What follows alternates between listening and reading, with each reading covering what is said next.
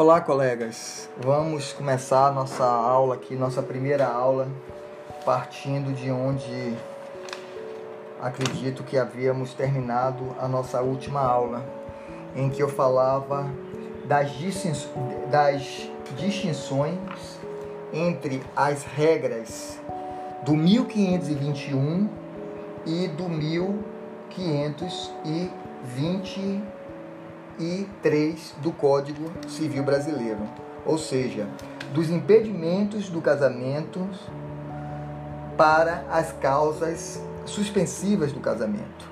Bem, eu acredito que já tinha quase terminado os impedimentos para o casamento e eu quero já lembrar a vocês, antes de mais nada, que incapacidade não se confunde com impedimento para se casar. A incapacidade é diz respeito à idade núbio. Então, não possui capacidade para casar nenhum indivíduo que, poss que não possua 16 anos de idade completos.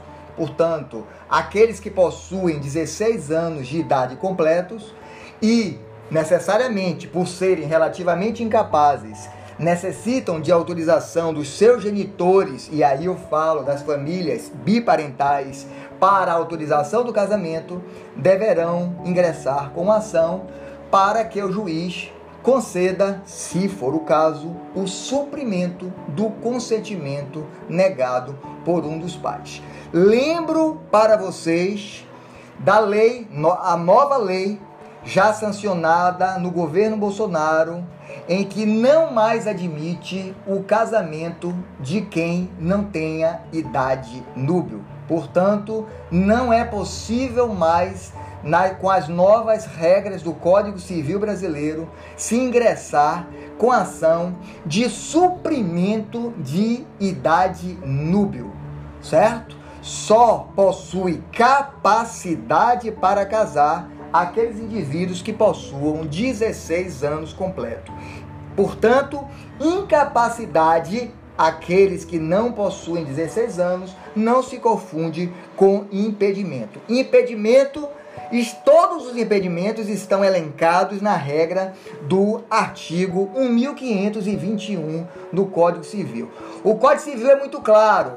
Não de, não podem casar. Portanto, qualquer qualquer é, contrariedade àqueles, aquelas regras previstas no artigo 1521 do Código Civil, os seus os, os incisos do 1521 do Código Civil tornam o casamento sem qualquer efeito. Quem é que não pode casar? Quem são os indivíduos que estão impedidos de casar?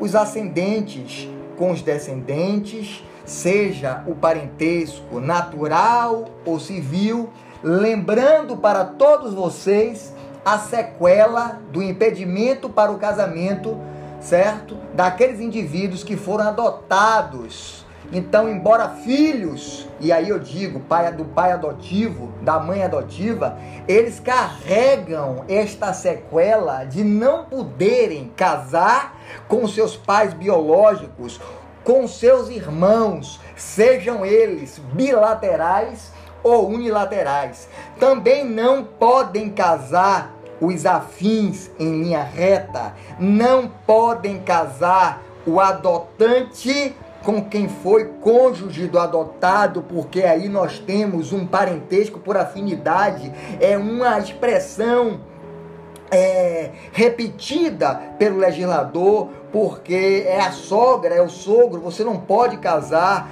Inclusive, lembrando que a dissolução do casamento, o divórcio, não impede, não acaba com esses impedimentos para o casamento. Também estão impedidos de casar os irmãos, né? Os irmãos, sejam eles unilaterais ou bilaterais.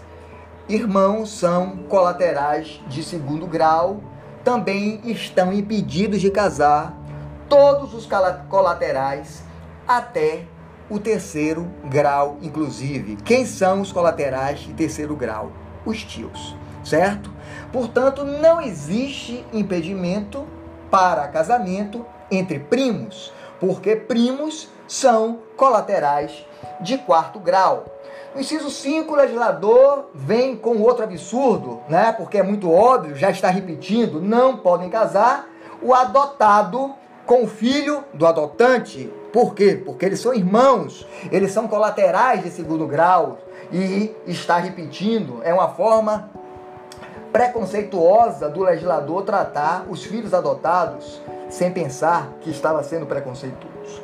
Não podem casar as pessoas casadas, porque o direito brasileiro não admite a bigamia. Daí todas as minhas críticas feitas em sala de aula até então, por conta das últimas decisões do Superior Tribunal de Justiça, reconhecendo a possibilidade de você é, trazer consequências jurídicas de um casamento é que é para, para aqueles que vivem em união estável, certo? O casamento, a união estável está equiparada ao casamento para todos os fins de direito. Portanto, vale lembrar que todas essas regras de impedimento para o casamento aplicam-se também a união estável. E quando eu falo de união estável, eu me refiro às uniões heterossexuais, me refiro também às uniões homoafetivas. Finalmente, não podem casar o cônjuge sobrevivente com o condenado por homicídio ou tentativa de homicídio contra o seu consorte. Isso por razões óbvias, chegamos a discutir em sala de aula, não vamos admitir que alguém pudesse, para conseguir lograr um casamento ou uma união estável, se ver livre do outro, daquele que está atrapalhando a vida, os planos, os projetos de vida de alguém e determinar a morte daquele, certo?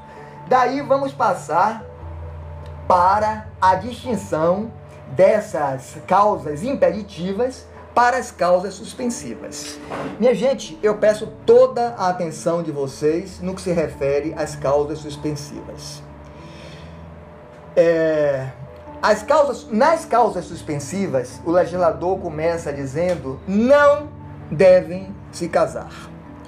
Portanto, qualquer qualquer inobservância dos incisos previstos no artigo 1523 quanto às causas suspensivas não acarretam consequências que possam levar à nulidade ou anulabilidade do casamento.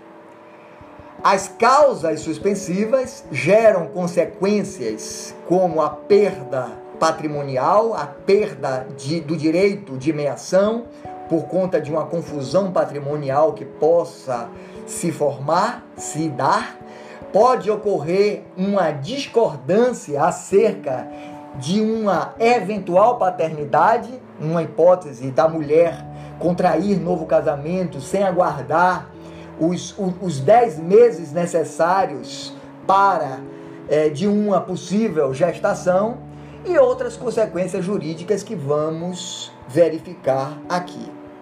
Mas o mais importante de tudo é que quando o legislador diz nas causas suspensivas não devem se casar, ele não está proibindo, ele está apenas advertindo. E, portanto, as causas suspensivas não se aplicam a, às, às uniões estáveis. Certo? União estável é uma espécie de família que se une sem a formalização. É um negócio jurídico informal. Portanto, não haveria como você evitar união estável com causas suspensivas. Quem são aqueles que o legislador diz não podem se casar? não podem, desculpe, não devem se casar.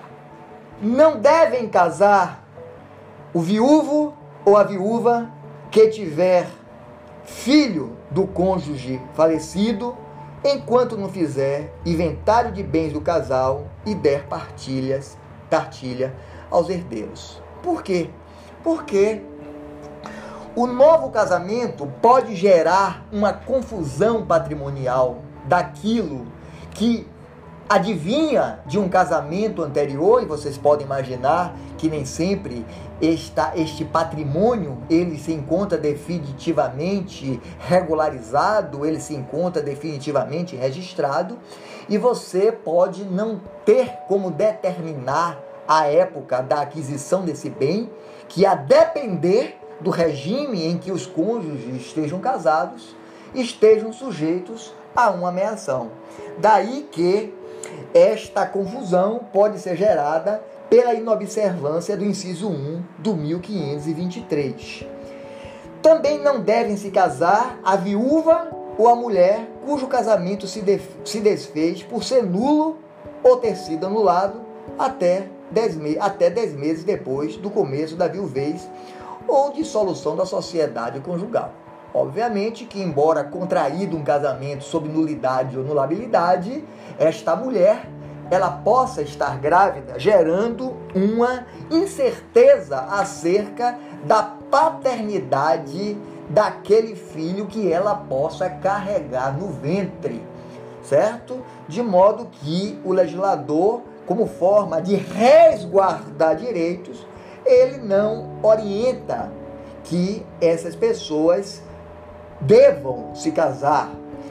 Não devem se casar o tutor ou o curador e os seus descendentes, os seus ascendentes, os seus irmãos, cunhados, sobrinhos, com pessoas tuteladas, os pupilos, ou curateladas, os interditados, enquanto não cessar a tutela ou curatela e não estiverem saudadas as respectivas contas. Ora, meus amigos, nós já sabemos, vocês viram na disciplina, na disciplina Atos e Fatos Jurídicos que é, existem determinadas circunstâncias da vida, a, a, exemplo do casamento, a exemplo da curatela, a exemplo da tutela, né?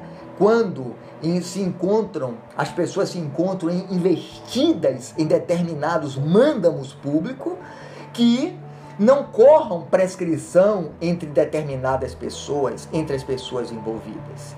Então aqui o legislador está preocupado no, na defesa do patrimônio do pupilo, do órfão. Ele está na defesa do patrimônio do incapaz por interdição. Então, embora essas pessoas possam se casar, mas é, orienta o legislador que não devam se casar para que o patrimônio desses indivíduos, sob proteção jurídica determinada, especial, não estejam sujeitas a determinados golpes, certo? Lembrando a vocês que o casamento do pupilo, ainda que ele tenha capacidade para casar, 16 anos completos, ele só pode se dar com autorização judicial. O casamento do pupilo né, não pode ser com a, com a prévia autorização do seu tutor, sob pena do tutor se livrar do mândamus da tutela em razão de um casamento ou de uma emancipação.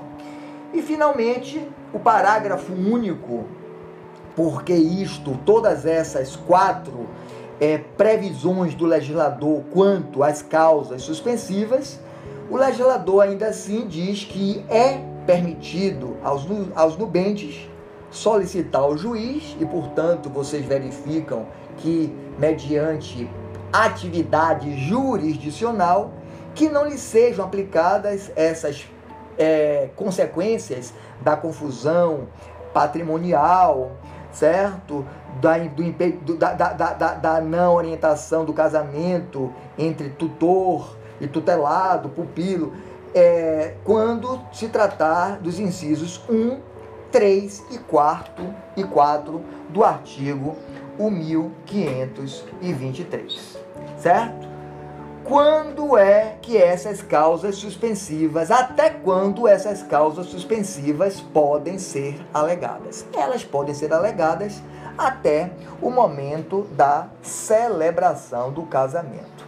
As, o, dispõe o artigo 1524 do Código Civil Brasileiro que as causas suspensivas de celebração do casamento podem ser arguídas pelos parentes em linha reta de um dos, dos nubentes, sejam consanguíneos ou afins, e pelos colaterais em segundo grau, sejam também consanguíneos ou afins, quando até a celebração do casamento, certo? É, verifiquem vocês, minha gente, eu quero fazer um grande parêntese para vocês para uma observação muito importante.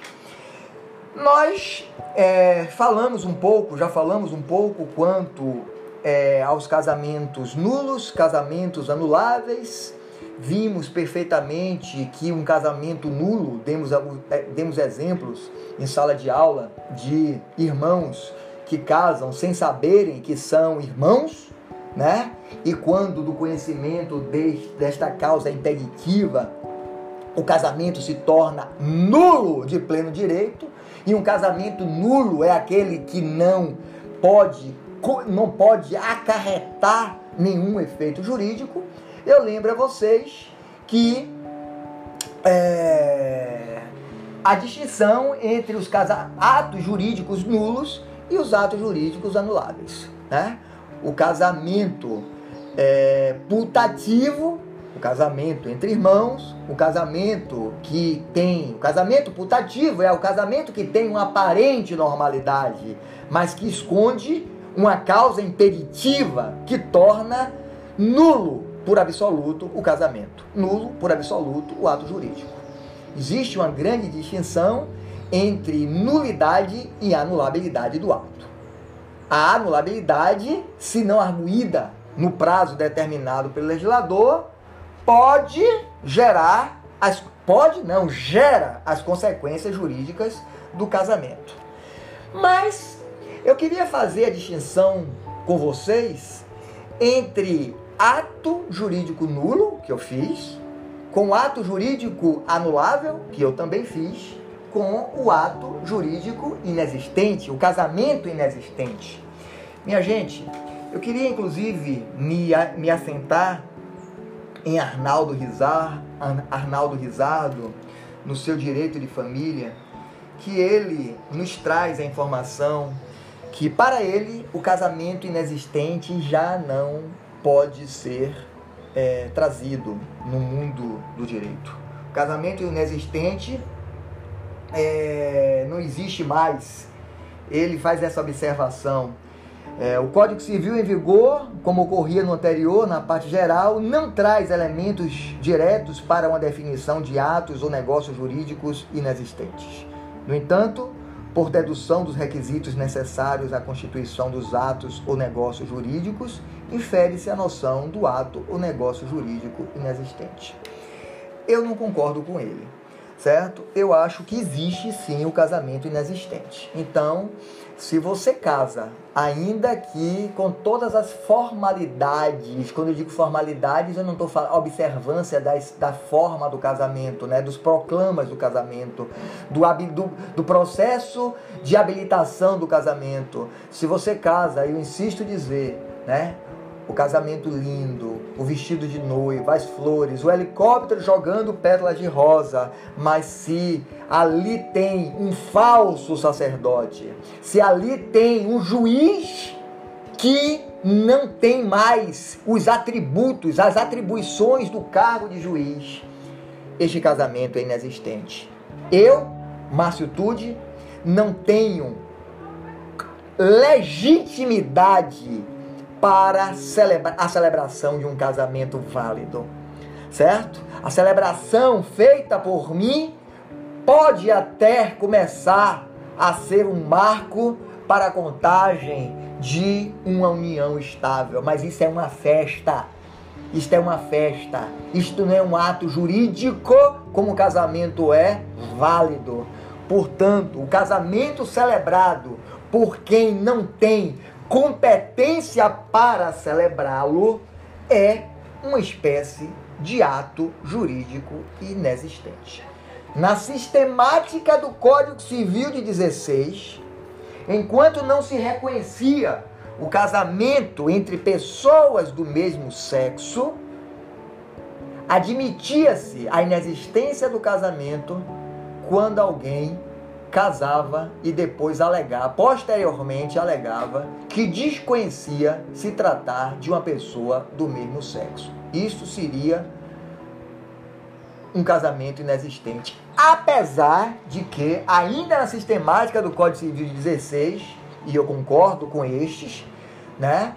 Filiava-se, filia-me a corrente de que, ainda assim, na sistemática civil de 16, se alguém contraísse casamento com alguém que desconhecesse o sexo do seu, do outro cônjuge, ainda assim seria um casamento anulável por erro de pessoa. Você desconhecia né, a verdadeira identidade de quem você estava se casando. Portanto, um casamento sujeito à anulabilidade, podendo, podendo é, é, é, é acarretar consequências jurídicas. Ok, minha gente. É, Hoje vamos ficar nesses dois nesses dois pontos basicamente, e eu quero terminar a nossa aula falando sobre sobre as variadas espécies de casamento, para que na próxima aula nós possamos continuar com regime de bens, certo? Quais são as espécies de casamento válidos hoje. Inicialmente, a primeira espécie de casamento existente no Brasil, o casamento meramente religioso, deixou de ser casamento. Então, o casamento mais antigo do Brasil, o casamento religioso, ele hoje é um mero, uma mera união estável, certo? Se quem contraiu puder contrair. O casamento mais comum hoje é o casamento civil. Aquele casamento em que as pessoas, após o processo de habilitação do casamento que nós vimos, os, os proclamas do casamento, na presença de um juiz, de uma autoridade judiciária, celebram o casamento. Né? O casamento civil, ele, ele tem é, os mais amplos, obviamente que ele tem os mais amplos efeitos do casamento, ele é o verdadeiro casamento, o casamento reconhecido pelo direito, em que você, na fase habilitatória, tem que inclusive escolher uma das, um dos quatro regimes de bens que nós vamos tratar na próxima aula, assunto muito importante. Casamento muito comum, porque ele é celebrado na maioria das vezes acompanhado de alguma festividade, é o casamento religioso com efeito civil. Casamento religioso com efeito civil, em razão do Estado brasileiro ser laico, ele pode se dar pela forma católica, protestante, ubandista e é, até mesmo budista, certo? O casamento religioso com efeito civil é o casamento que é celebrado pela autoridade sacerdotal, mas que, celebrado pela autoridade sacerdotal, tem que ser levada aos efeitos civis com o respectivo registro que eu li para vocês, que tem que ocorrer no prazo estabelecido pelo legislador brasileiro. Deixa eu procurar aqui do registro do casamento. É...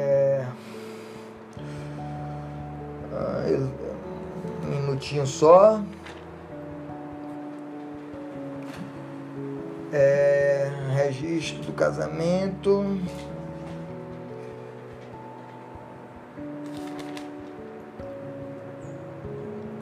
Invalidade, o casamento considera-se erro, somente lá, antes de morrer, são deveres.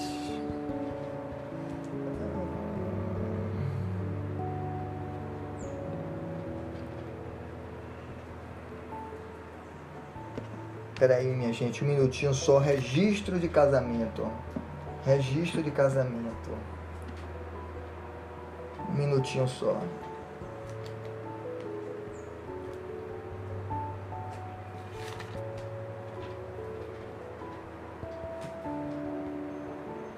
Um minuto, registro de casamento.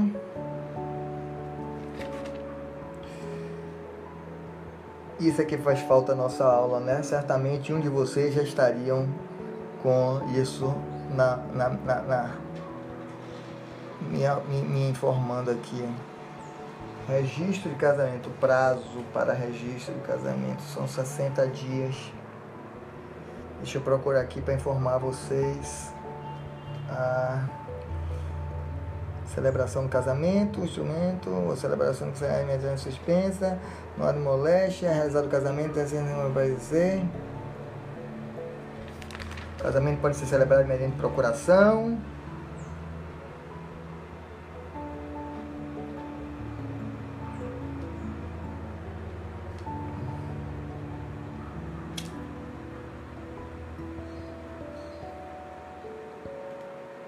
Bem, no final eu vou falar para vocês do registro de casamento, eu vou tentar fazer uma pesquisa aqui, enquanto a gente segue nossa aula para não parar aqui com as formas de casamento. Então, casamento religioso com efeito civil, temos o casamento consular, que é o casamento realizado por brasileiro no exterior, perante a autoridade consular brasileira eu queria lembrar a vocês, inclusive da importância que nós tratamos da sala de aula, o casamento, conversão, né? Você convertendo a união estável em casamento para que você possa trazer os efeitos patrimoniais do, da união estável para o casamento, agora sim, casamento, certo?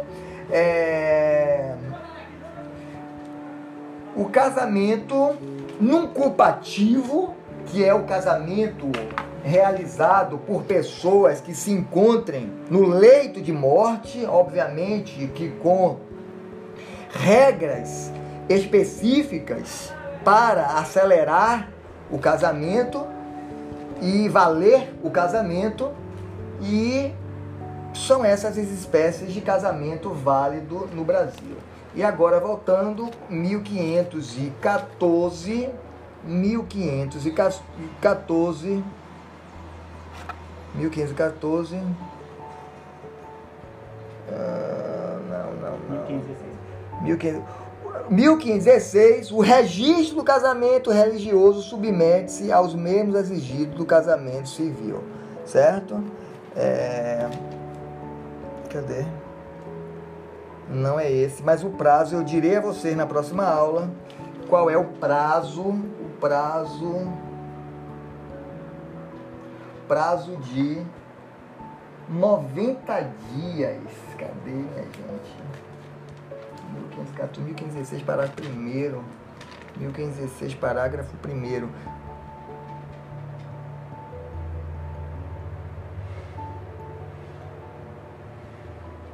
Pronto, achei.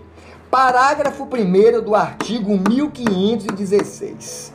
O registro civil do casamento religioso deverá ser promovido dentro de 90 dias de sua realização, não são 60, são 90 dias de sua realização, mediante comunicação do celebrante de ofício, né, do celebrante ao ofício competente ou por iniciativa de qualquer interessado, certo? Se o casamento dentro do prazo de 90 dias não for levado a efeito civil, nós temos um casamento inexistente também. Um casamento que não foi celebrado. Não é um casamento nulo, não é um casamento anulável, mas é um casamento inexistente, né? E quem desejar contrair o casamento terá que fazê-lo novamente, inclusive com nova, no, novo processo habilitatório.